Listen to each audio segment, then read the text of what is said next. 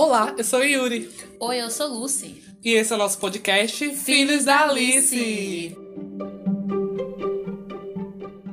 ei, ei, DJ para o som! DJ para o som! Calma, querida, não precisa mandar parar o som, porque hoje é um episódio especial sobre você. Diplo, diplo. Pablo, Pablo! Pronto, tá, tá preparadíssima aqui a Pablo Vittar. Vamos começar, não é isso? A Pablo já está pronta, já está aqui. Claro que em espírito, não em pessoa, porque hoje o bafo promete, gente. E a Pablo, por si só, merece um episódio especial aqui do Filhos da Alice para falar sobre o seu impacto na indústria musical. Porque ela, além de ter suas músicas na boca de multidões, e foi capa de diversas revistas, foi a gay que fez se tornar arte drag mainstream no nosso país, o país que mais mata as pessoas LGBTQIA+, e já estava preparando para dar seus primeiros voos internacionais, já fez turnês internacionais para o nosso país. Olha que legal, Lucy. Ela é incrível, não é mesmo? Ela é incrível. Então, Yuri, a Pablo Vittar é um nome polêmico, não é mesmo? Sim, muito polêmico, principalmente porque vivemos numa sociedade extremamente preconceituosa e ela vem contra tudo isso, né? É um homem gay e ainda mais se montando, quebrando assim vários padrões de gênero, sempre maquiada com perucas impecáveis.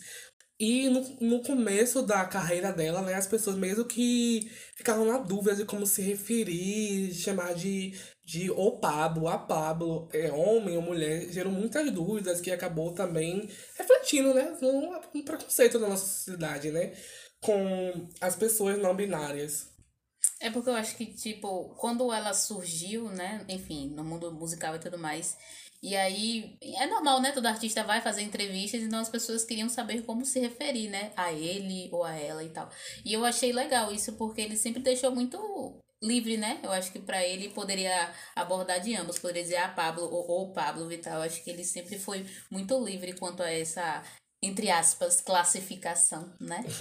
Definição, verdade. Ela, a Pablo já deu diversas entrevistas falando que não é, se não um problema das pessoas chamarem de no feminino ou no masculino, né? Que ela não se importa, apesar que ela se sente como é um homem, quando tá fora dos palcos, mas ela não tem nenhum problema. Eu, particularmente, eu não entendo por que essa cisma, já que, tipo, quando ela tá em cima do palco, tá montada, eu vejo uma mulher. E que mulher é, né, Brasil? Então não vejo por que é, não chamar no feminino.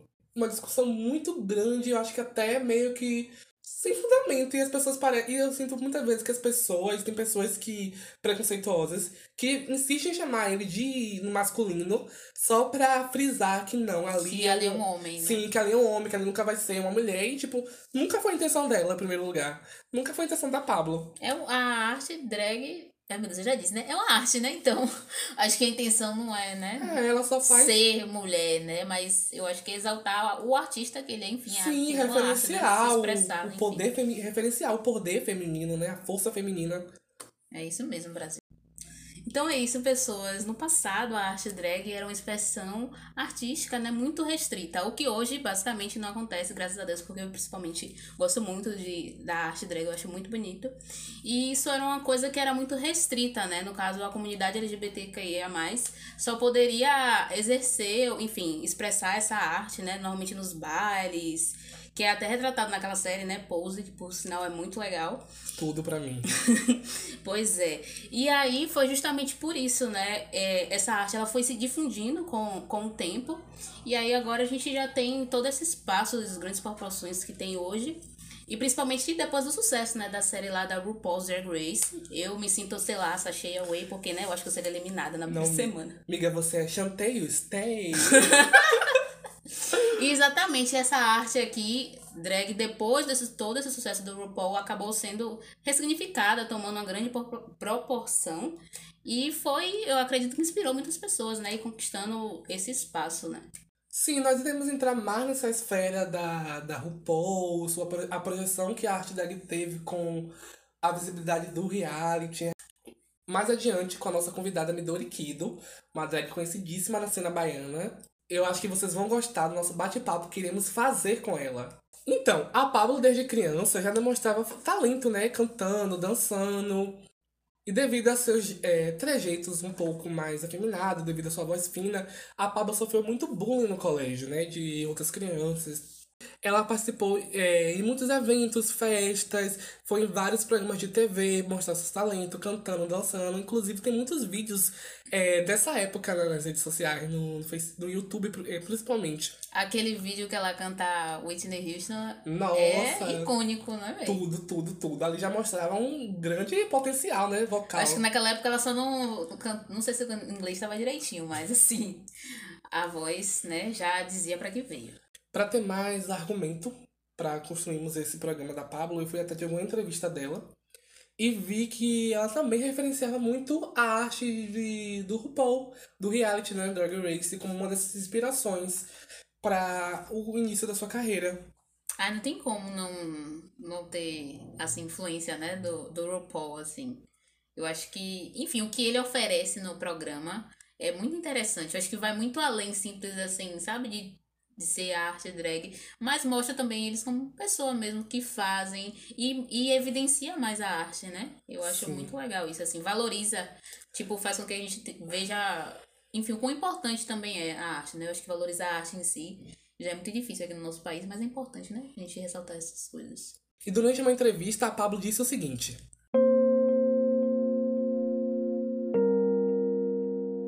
Foi uma surpresa, não conhecia esse lado drag, fiquei apaixonada. Aí falei, eu posso ser isso aí. Foi uma libertação. Quando estou estressada, eu me monto e externalizo coisas que eu não consigo falar.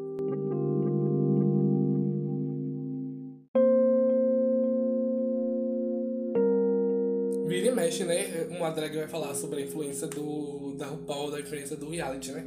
Eu acho que 10 entre 10, pelo menos dessa nova geração. Eu acho que É, é, né? Porque não vamos é, apenas esquecer que já existiam outras drags, né? Sim, Consagradíssimas. sim. Mas depois de uns anos pra cá, houve realmente um boom, assim. E uma, uma nova geração de drags surgiram.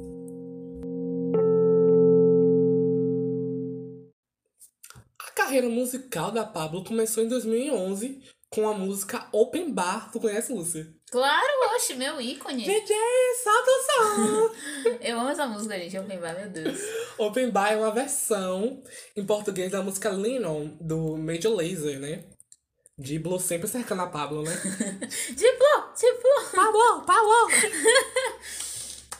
Ai, piadinhas internas, enfim. É, que segundo a- própria Pablo, segundo ela, é, essa, essa versão da música Lean On foi feita após ela terminar com um ex-namorado. Imagine como tá, não deve estar esse cara agora. Coitada, né? Perdeu, pai. E com isso, a Pablo foi con- conquistando dentro da comunidade LGBTQ um público fiel e alcançou assim, vários outros hits, tocando em diversas baladas no meio. Outro passo importante para a carreira dela foi a participação do programa Amor e Sexo, onde ela ganhou mais visibilidade, né? alcançando assim uma projeção nacional. Sim, inclusive eu conheci ela lá, né? Conhecemos ela Tipo lá. assim, eu gostava muito de assistir o programa e, e, enfim, né? Ela tava, se eu não me engano, ela era back vocal, né? Sim. Da banda, ou assim. Não, ela é cantora mesmo, principal. Cantora, Era, era ela e outro rapaz lá, que eu esqueci o nome dele. Mas, enfim, perfeitos, sem defeitos. É, eu me lembro também que eu não conhecia a Pablo, quer dizer, eu já tinha ouvido o som dela, mas eu não ligava o nome à pessoa. Sim, sim. Entendeu? Aí foi nessa época que eu associei, tipo, ah, this is Pablo Vittar. E, Enfim, esse negócio de conhecer Pablo Vittar, mas foi no carnaval de 2017 que ela começou a romper barreiras aí com o hit Todo Dia, né? Que tocou em tudo quanto era lugar naquele verão, inclusive, né? Não precisa chegar o carnaval pra ser o quê? Somos todo dia, meu. É a forma explícita, não pode falar por causa da Anchor.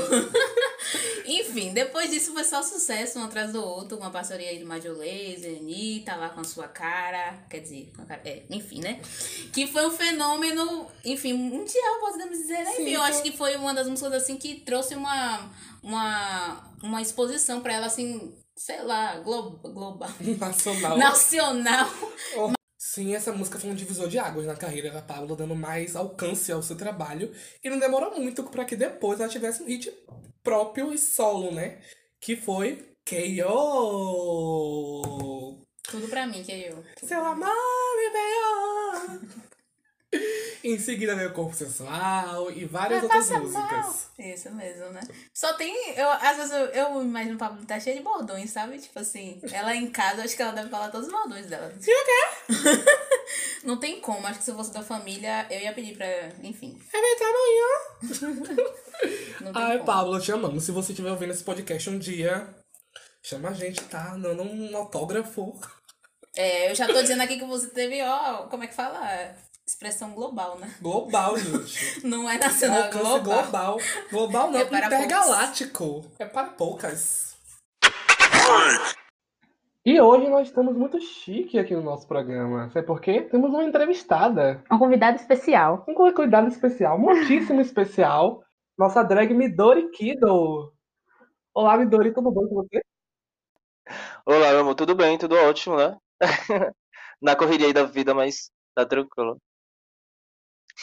Inaugurando aqui nosso Filho da Lista entrevista, nossa primeira convidada. E a Midori é uma drag que tá, já tá em ascensão aqui em Salvador, sabe? Muito conhecida no nosso meio, nossas boates. E agora Hum. tá se preparando para lançar uma carreira também como cantora. Para lançar, Pois é. é, no dia que sai essa entrevista, ela já, já tem lançado seu primeiro single.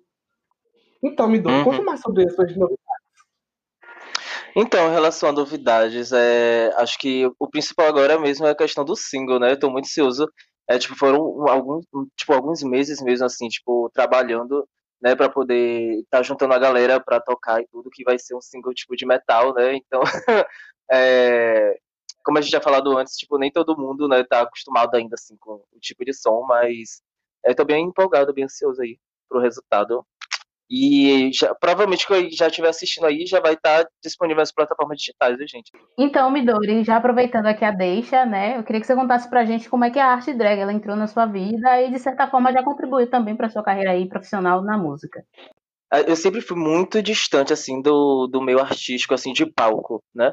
Eu, eu, quando eu comecei a entrar foi em 2014, né? Quando eu comecei a fazer cosplay, que eu faço cosplay também, e aí eu comecei a fazer cosplay em 2014. Antes disso, eu sempre fui uma pessoa, tipo, super fechada, que, sabe? Até nos trabalhos do colégio eu morria de vergonha, super tímida e tudo.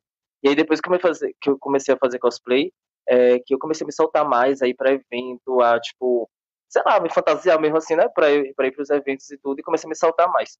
E aí só em 2016 mesmo que eu comecei a fazer drag, sabe? É, que eu tive a minha primeira experiência, assim, tipo, assistindo um show de drag, que eu assisti, é, foi um show que tinha Mita Lux, Valerie O'Hara e Scarlett Sangalo, não sei se vocês já ouviram falar, mas são drags, tipo, incríveis daqui de Salvador. E aí eu assisti o show drag, e aí achei muito massa, achei lindo e tudo. É, e ao mesmo tempo, é, eu tinha vários amigos, né, que estavam começando a fazer drag também, que eu frequentava muita boate, muitas festas e tudo. E aí tinham vários amigos que estavam começando a fazer drag, tinha a questão de RuPaul também, que estava tipo, super no auge naquela época. É, aí o pessoal começou a botar na minha cabeça, ah, você já faz cosplay, porque você também não começa a fazer drag e tudo. E eu, a princípio, ficava bem receoso, assim, tipo, ah, não sei, sabe? É, já deu pra ver que é uma longa trajetória, né? Tipo, você começou do cosplay e aí foi pra essa questão da, da drag. Eu achei legal porque eu acho que essa coisa do cosplay meio que te ajudou a Sim. libertar esse lado artístico, né? Tipo, trabalhar a timidez, essas coisas. Isso, apesar que eu vejo um pouco distante, tem as suas proximidades, né? Porque trabalha muito com figurino, com maquiagem, com essas coisas, não sendo mais tanto assim para performance, não sei, não sei, talvez esteja até errado, mas tem essa correlação, né, com uma proximidade. Sim, sim. É, trabalhar com cosplay, tipo, basicamente andar de mão dada com trabalhar com drag, sabe? Porque, um, tipo, sei lá, um truque que a gente aprende em uma coisa já ajuda na outra e é muito assim. Inclusive, muita gente que faz cosplay pega muitas dicas de pessoas que fazem drag é, em relação a, tipo, modelar corpo, em relação a maquiagem também, maquiagem artística, é, a, tipo, estilizar perucas e coisas desse tipo. Então, a nossa pergunta agora é meio direcionada pro artista que tá atrás da Midori, o Igor. Uhum. Sim, sim. É, mas a Midori também pode responder. Como foi é, a sua inspiração? Porque a gente percebe que a Midori é uma rockstar. Ela Uhum. é, tipo, rock pesado nas veias. Tanto que o primeiro single vai ser um, um metal, né? Um Sim, heavy. É metal. isso. Quais são as suas inspirações, o que motivou você a construir essa identidade na Midori? Ah, nossa, foi um longo caminho mesmo pra poder solidificar isso, entendeu? Porque, tipo, eu, enquanto Igor, digamos assim, eu sou muito eclético em relação à música, sabe? Tipo, desde pequeno mesmo eu gosto de rock, eu gosto de metal e tudo, mas eu sempre ouvi tudo, ia pra boate, eu via pop, eu via funk, me acabava também. Então, é, eu fui solidificando assim a imagem de Midori desde o princípio, né? Eu já gostava de animes, coisas desse tipo, e no início eu sempre eu focava muito na área do cosplay. Entendeu? E isso me deu um diferencial. Assim. E Uhum. a pergunta que não quer calar. O som da Pablo? Você gosta Claro. do som da Pablo? Com certeza, com certeza. Pablo Vittar pra mim foi uma das grandes inspirações também, né? Até porque quando eu comecei a, a fazer drag foi quando ela tava estourando, né? Conheci a Pablo Vittar através de Open Bar e me apaixonei, achei aquilo incrível. A música também é bem, tipo, faz a gente dançar, faz a gente querer mais, entendeu? Quando eu tocava nas festas, o povo ficava maluco, sabe? Era É o mais gostoso legal. dela, que eu acho, né? Sim. E o que, que você acha dessa representatividade que ela trouxe pro meio? Ah, eu acho incrível porque eu acho que muita gente. é, Não, isso é um fato que hoje em dia muita gente tem ela como referência, sabe? Até em questão de da pessoa se assumir, em relação da pessoa ter vontade de vestir o que ela quer mesmo, sabe? Eu acho que ela ajuda muito nessa questão de da, da pessoa se entender. Eu vou dar um exemplo enquanto gay, por exemplo, e ela foi uma grande inspiração mesmo para mim por conta disso, entendeu? Porque é, é, eu via ela e falava, ah, se ela faz isso, também posso fazer, por exemplo. Entendeu? E Isso já, já ajudava também na autoestima. Eu sei que também muitas pessoas que, por exemplo, são afeminadas, que são as pessoas que mais sofrem né, esse tipo de preconceito, coisas desse tipo, vê ela como um ícone mesmo, assim, sabe? Tipo, ah, eu quero seguir os passos dela, entendeu? Então acho que ela representa muita coisa, ela dá coragem para muitas pessoas fazerem ou serem, né, do jeito que são. É, acho que essa representatividade da Pablo vai além do drag, né? Ela Sim. abraça quase toda a comunidade, porque todo mundo consegue se sentir representado nela, porque ela pulou ali a, a bolinha, né? Do conservadorismo, do preconceito.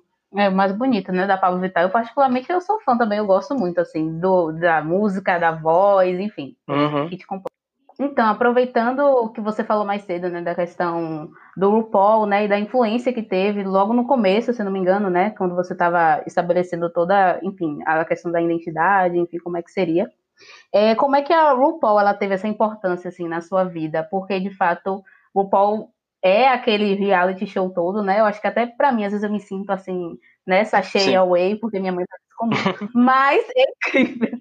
Então, como é que isso trouxe assim para sua vida, né? A importância que a RuPaul teve, especialmente para você e nessa questão assim de formar a Midori Kido. Olha, então, quando eu comecei a me montar, na verdade, eu não conhecia a RuPaul, sabe? Não conhecia.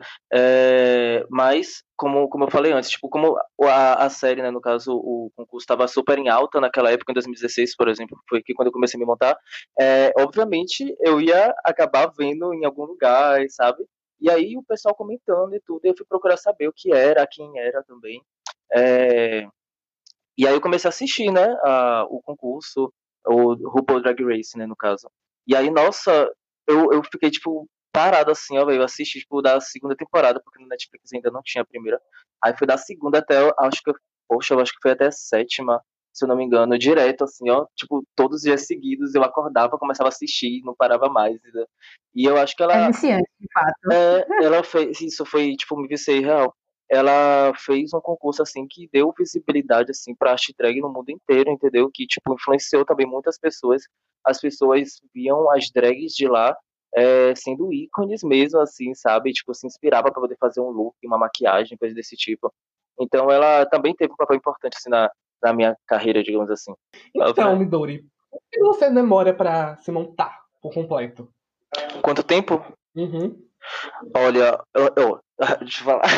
Em 2016, quando eu comecei, eu realmente demorava de 3 a 4 horas, juro pela minha vida, pra ficar feia ainda, porque do início. quando a gente tá começando. Não, quando a gente tá começando, a gente nunca vai fazer nossa melhor maquiagem, a gente tem que conhecer nosso rosto e tudo.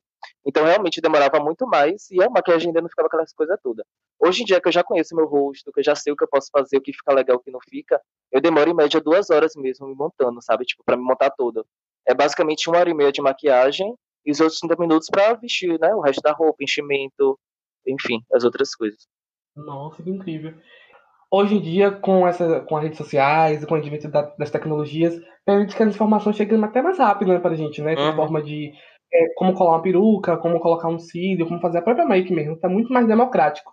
Porque antigamente as drags não tinham esse acesso, né? Sim, com certeza. É, eu mesmo, quando comecei, como eu te falei, né? Minha maquiagem, obviamente, é completamente diferente do que era antigamente.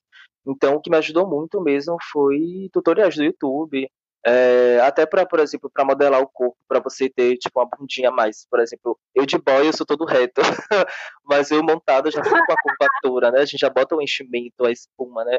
Como o pessoal chama também. É, então, tudo isso eu fui vendo também através do YouTube, inclusive até em RuPaul também, foi uma coisa que, que ajuda muito, né? Você ter referências, como eu falei. Qual a principal diferença que você consegue perceber entre as drags mais antigas, tipo Jimmy Kiss, Sivete Montilla, para essa geração atual, que tem a Pablo, Glória, Bianca Della Fence, como inspiração? Nossa, deixa eu ver, velho. Tipo, ó, eu acho que é mais a questão mesmo de performatividade, sabe? Eu acho que, tipo, sei lá, eu acho que as drags antigamente eram muito mais performáticas do que as de hoje em dia, sabe? Eu não, vou, não posso generalizar também.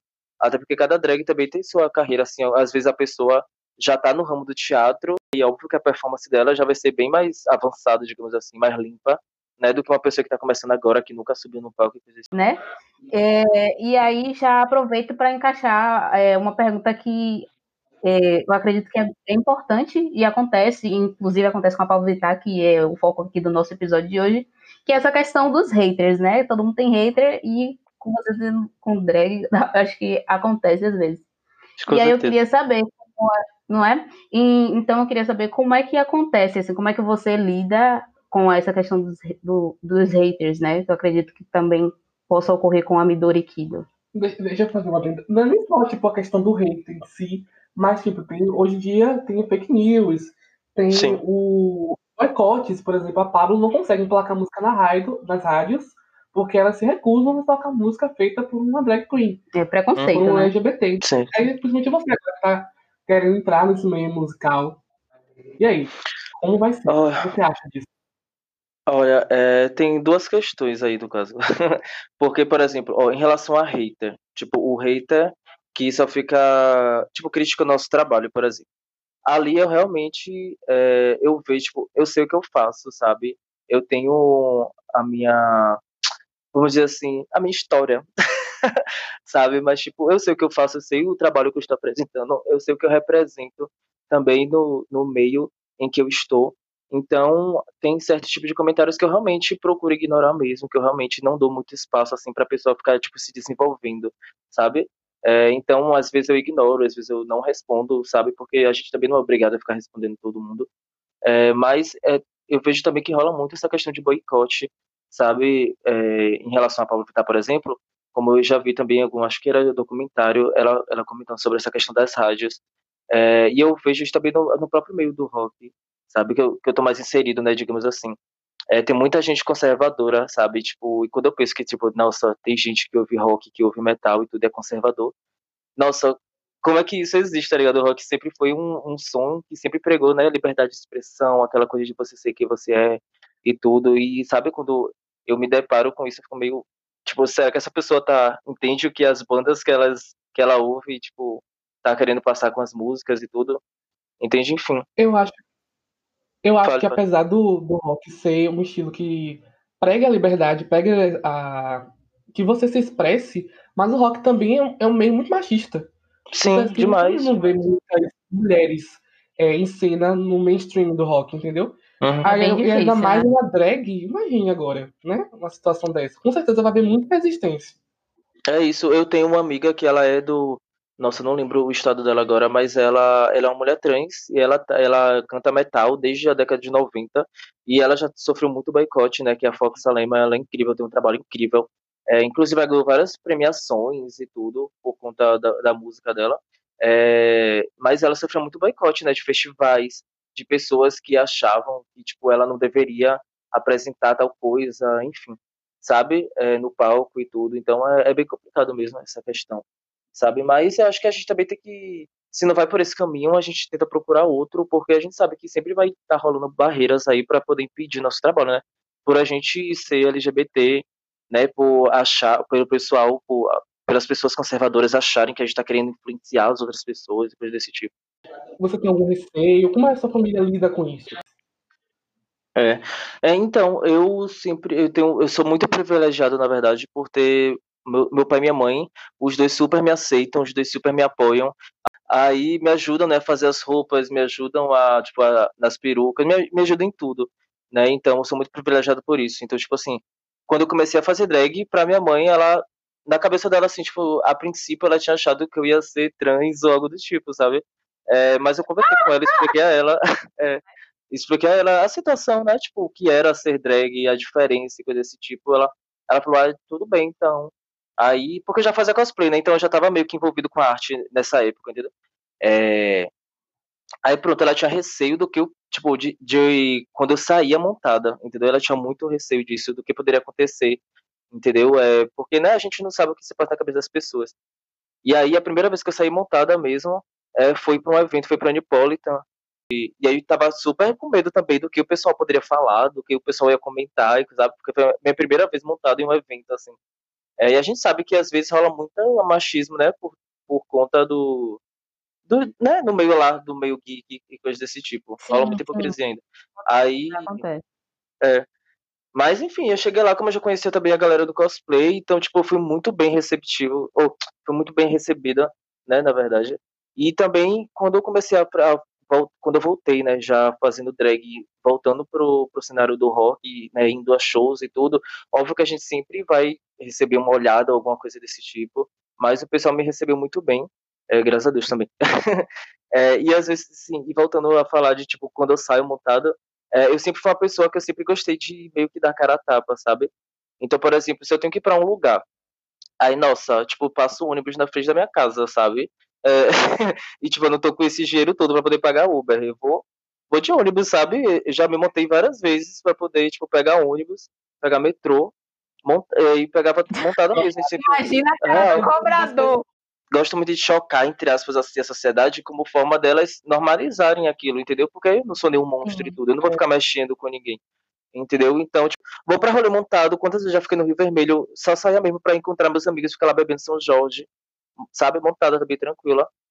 Então, gente, não se assuste Dá o se vocês me veem no metrô, no ônibus, sabe? Bebendo São Jorge com meus amigos. Ponto de garota. É, eu estaria tranquila. A- até hoje, pelo menos, eu nunca sofri nenhum, nada grave, né, de homofobia, né? Mas eu sei que eu estou sujeito a isso, fazendo esse tipo de coisa, entendeu? Mas é algo que eu também não quero me prender por conta de ninguém, sabe? Eu quero, eu quero viver, sabe? Eu me sinto bem estando assim. Você tá vivendo a sua verdade, né? Eu acho que É, a partir do entendeu? momento que as pessoas se incomodam com você viver a sua verdade, eu acho que já come- o erro já tá aí, né? Já tá Isso. na, instalado na sociedade. Eu acho que vocês estão certíssimos em expressar quem você é de verdade, independente da sua arte, enfim. E aí estamos nos encaminhando aqui para o final da nossa entrevista e vamos retomar um, um pouco do nosso tema central, né, que é Pablo Vittar. É, muitos especialistas acreditam que por conta dela se parecer com uma mulher cis, né, ser branca, loura, magra, é, consegue, a Pablo consegue ter uma passabilidade maior do que, as, que outras drags e se tornar mainstream musical. Tanto não só também é, por conta da sua aparência física, mas também por conta das suas músicas, porque ela canta é, estilos musicais que é, é considerado heteronormativo, como forró, funk, brega funk. Ó, Essa mesma letra de suas músicas, que a, a, a Pablo, ela não fala apenas de, de militância, de ativismo LGBTQ. Ela, ela fala, a música dela, a maioria fala de amor, de dançar, de mexer a raba.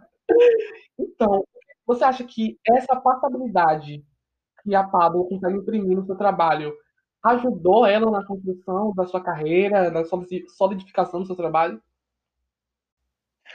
Olha, eu acho, sinceramente, eu acho que sim, demais, sabe? A gente sempre, sempre, o- mais normativo vai ser mais bem aceito pela sociedade, pelo popular, né? Isso é um fato.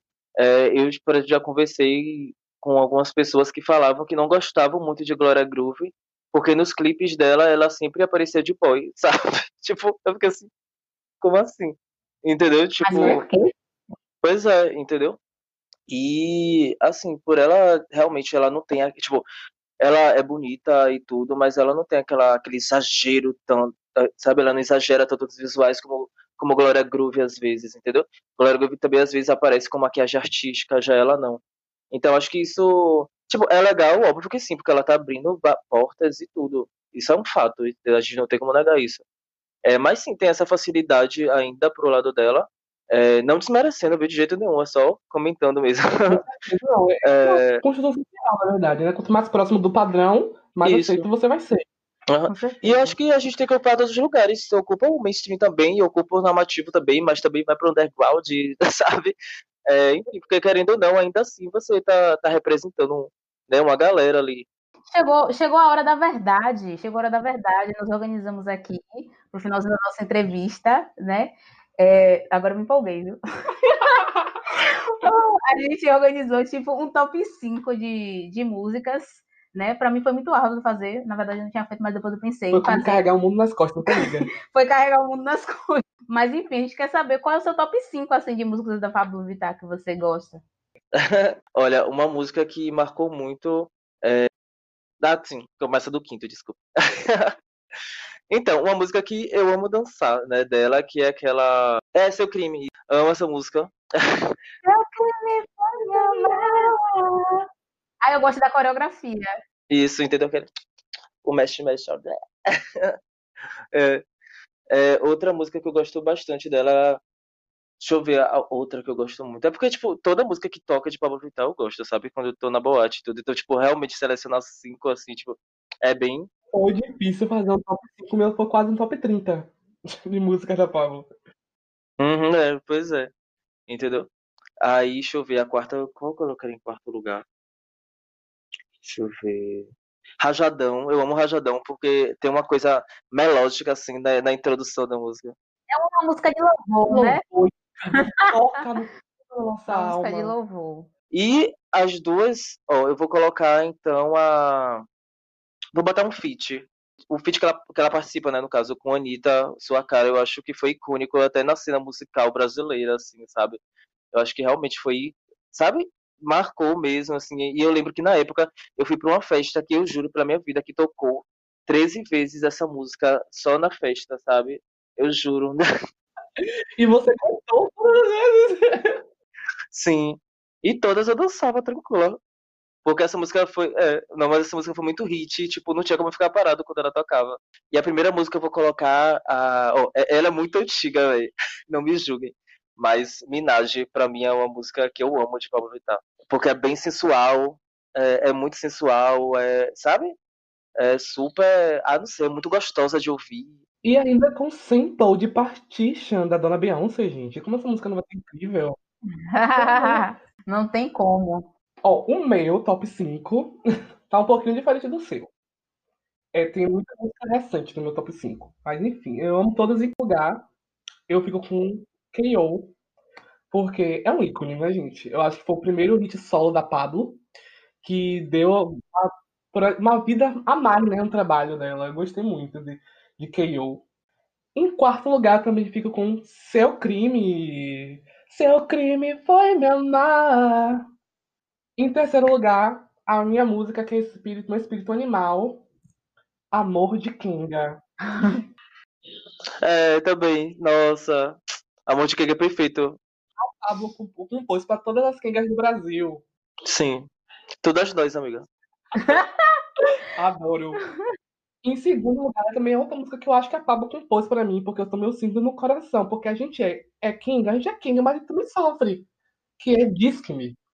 Ah, diz que é linda, velho. Já fiquei muito na bad ouvindo, viu? E por fim, eu não coloquei sua cara, porque eu, eu quis botar as oficiais dela, entendeu? Mas em primeiro lugar, meu hit da Pablo é Parabéns. Que hino de música. E não tem também como tocar essa música e as gays ficar paradas, né? Não tem como. Tocou, a gente já sabe, te dou parabéns quando para. Pra mim não existe mais música de parabéns, é essa. É bom. É Acabou essa. pra você, Xuxa. É, então, o, já o meu top 5 foi bem aleatório, eu, porque eu sou uma pessoa aleatória. Eu sou uma pessoa sem noção, é mesmo? Aleatória. Então, eu meio que fiz assim, baseado nas músicas que eu tava ouvindo, assim, tipo, Pablo Vittar, eu gosto do kit completo, não tem como. Eu vou pegar tudo assim, não, não consegui. Sou inapta para fazer top 5. E aí eu peguei as músicas que eu, enfim, ficou ouvindo e tal, e eu resolvi fazer esse top 5. Ah, o, o meu, o, o, meu quinto lugar ficou com parabéns. Aí eu coloquei parabéns, né, meu, no meu quinto lugar. E no quarto, ah, eu botei é, Amor de. Ah, gente, eu botei, eu esqueci. Mas eu botei Amor de quem? É tanta música na Ah, é tanta música que a gente esquece. que a gente até esquece. Tanto vítima. Mas eu coloquei Amor de Kinga, que tá em quarto lugar, muito bem. Ela resistiu, mas ela apareceu aqui. E aí, em terceiro lugar, eu vou- botei o quê? Porque eu sou afrontosa. Eu botei a música Não Vou Deitar. Não vou deitar, não vou deitar. Que a gente não deixa. Eu lembro dessa. Ela é mais antiga, né? Se não me engano, ou não? É, do Sim. vai passar mal. Não vai passar Não. mal, não para não. É, não para não, Não isso para, não mesmo. para não. Isso mesmo. Aí no segundo lugar, não resisti, teve que ser open bar mesmo. Inclusive, eu ouvi ontem, né, pra dar aquela animada, né, na quarentena, porque, né, não dá. Às vezes a gente tem que, né, ter um pouquinho de alegria na vida. E em primeiríssimo ficou também outra do álbum Não Para Não, que foi Trago Seu Amor de Volta. Tava meio Poxa, romântica, né? Trago seu amor de volta, não quero nada em troca. Essa música é tudo. Pois é.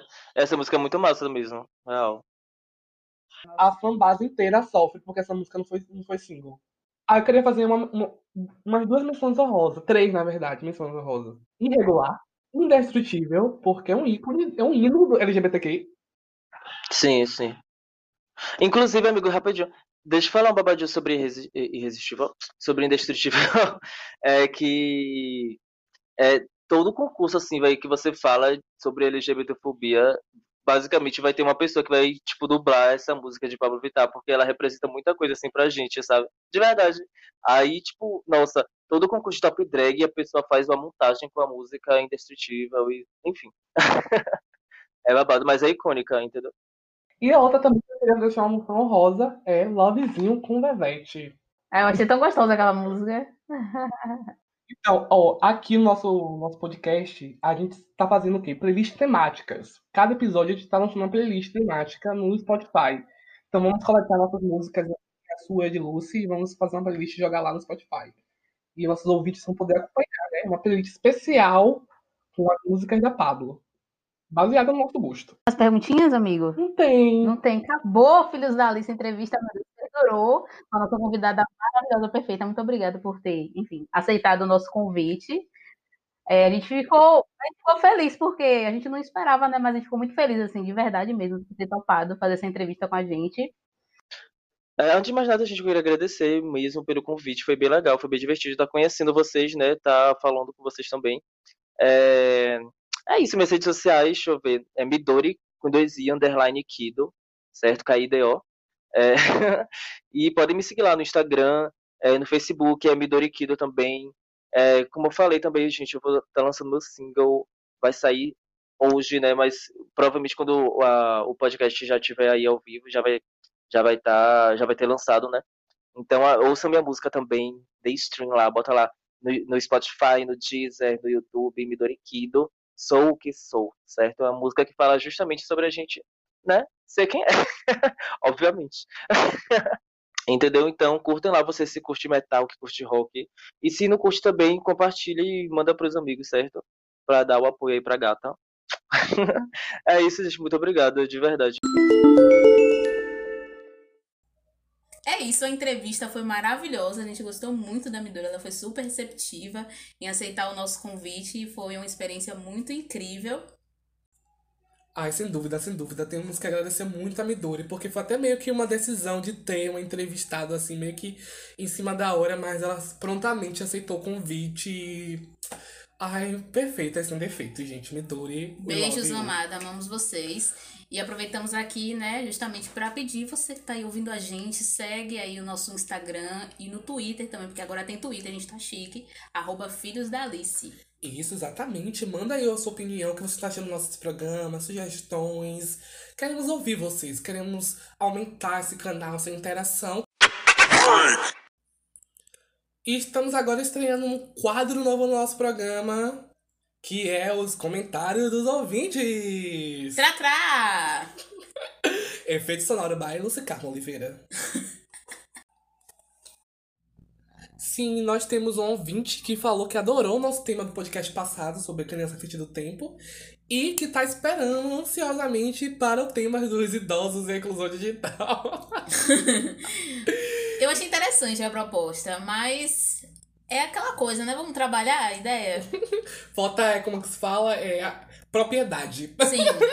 Se, Se bem, bem que, que- eu sou idosa, né? é. Então já tem um caminho andado aí. 50% aí já tá indo, né? Só falta o meu, meu 50% aqui da minha parte. Teve uma. no- Teve outra seguidora que falou o seguinte, que. Que se sentiu velha ao ouvir os programas que a gente listou aqui, né? O Floribela, o. o Rebelde, falou que na infância dela ela assistia Rock Santeiro. Gente, o que foi? Desculpa, Rock Santeiro. Não. Rock Santeiro foi uma novela, amiga. Gente, que loucura. Desculpa, amiga. Eu tá, né, denunciando aqui, mas é isso. Eu acho que foi uma. Eu acho que foi até a primeira novela em, em TV a cores que foi exibida, não tenho certeza, mas eu acho que foi. Enfim. Mas obrigada, foi Eu um comentário entregando a, válido. eu aqui entregando a idade do nosso ouvinte, né? Enfim, muito obrigada pelos comentários. Comente sempre. Inclusive, ela falou assim, ó. É, diga que a Alice também tem filhas de meia idade. Lindíssima, falou tudo, parabéns. Beijo, amada. A Alice ou já ouviu e, e também abraça suas filhas de meia idade. Agora que terminamos de ouvir nossos comentários dos nossos ouvintes, iremos ver o quê? Trechos de música. É, um, vamos escolher um trecho de música, cada um tem que escolher um trecho de música da Pablo que a gente mais se sente tocado, compreendido, que a gente acha bonito. Então, lá vai meu trecho. E quem caiu vai levantar e a gente vai vencer. Sofrimento acabar e o amor vai crescer. Obviamente, né? Uma música de louvor.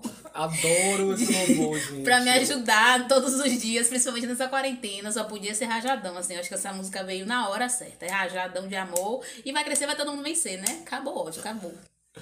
A- Amo essa utopia, mas enfim. Eu sei que tudo vai ficar bem e as minhas lágrimas vão secar. Eu sei que tudo vai ficar bem e essas feridas vão se curar. Se eu, se eu recebo dor, te devolvo o amor. Se eu recebo dor, te devolvo o amor. E quanto mais dor recebo, mais percebo que sou indestrutível. Indestrutível. Enfim, né? É, é, Outra é linda, música né? tocante que, gente, eu É essa música. uma composição assim belíssima, vocais belíssimos e ah, enfim, né? Vamos ser indestrutíveis porque não é fácil a vida. E agora, pra fechar, né? Vamos dizer aqui a nossa opinião pessoal, o que a gente acha sobre a Pablo Vittar. Eu, particularmente, acho ela uma ótima cantora, né? Agudos belíssimos, amo o timbre da voz dela. Tô me sentindo aqui a própria jurada do, Do The Voice. do The Voice, que eu tô falando assim, só as coisas assim. Mas enfim, Nem é, ligado do The Voice, né? Tem esse, essa rebuscadez na fala, né? Essa fala rebuscada. Me senti agora. É isso, me contratem. Então, o que mais chama atenção também é o quanto ela usa, né? Muito da cultura brasileira. Ela consegue fazer esse remix, assim, dos ritmos e tal, sabe? Eu acho que ela tem um pop que é muito específico dela, sabe? Tipo assim, é um ritmo que quando toca você sabe que é a Pablo Vittar que tá cantando, entendeu? E eu acho isso muito legal, porque ela tem o estilo dela mesmo. Gente, eu- o que eu vou falar aqui vai ser chovendo molhado, porque eu acho a Pablo perfeita. Uma voz, é, uma voz única, porque a gente não tem no mercado uma cantora é, com um timbre igual ao dela, sabe? Só A- Mariah, né? Vai alcançar os lugares. Eu acho que nem. Não, não tô falando do alcance vocal, tô falando do timbre mesmo, porque Uhum. é único mesmo. Essa é a própria característica da Pablo. Como você ouve a voz dela, já reconhece, né? Apesar que muita gente critica e tal, mas enfim. Gente que não entende nada de música querendo pagar, pagar de, de crítico. Mas enfim. Eu acho o timbre dela único, acho que ela entrega muito nessas músicas, nos seus ritmos, que ela, como você disse, ela tem traz um ritmo bem próprio, né? Ela- Acho que ela pega muito da essência brasileira, né? Com forró, com funk, com brega funk. E faz aquela mistura, colocando uma essência pop. E fica gostoso, né? De você farofinha. ouvir, de dançar, enfim. Uma farofinha perfeita e, é claro, fora a representatividade que a bicha tem, porque a bicha é babada, minha filha. Ela é grandona mesmo. Ela não é pepita, mas ela também é grandona. Sim, sim. E é isso, pessoal. Por hoje é só. Nós ficamos por aqui e aguardamos vocês na nossa próxima edição, porque afinal, somos, Somos todos todos Alice!